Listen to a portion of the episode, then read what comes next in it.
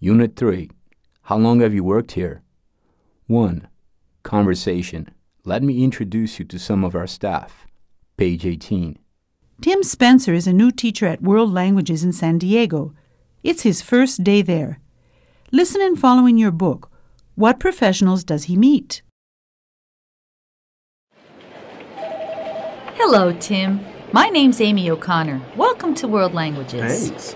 I'm the branch manager. Nice to meet you, Ms. O'Connor. I'm glad to be here. Please call me Amy. These are my assistants, Fran and Steve. Hi. Hello.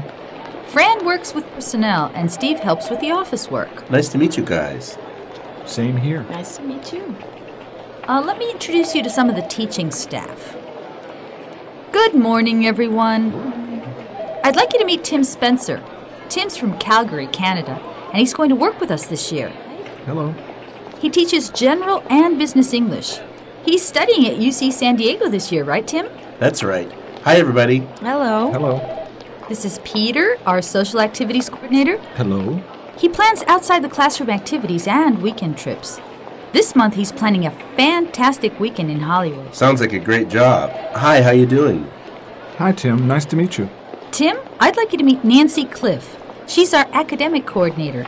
She's also responsible for testing all the students, placing them in the right class, and making sure that they're happy with their courses. Hey, Tim. Welcome aboard. It's a pleasure to meet you. Last but not least, Claudia is our librarian. Hi. Welcome. She's currently reorganizing our multimedia center. We've got great facilities here computer labs, books, all kinds of magazines, videos, DVDs, you name it. Well, I'm very happy to meet you all.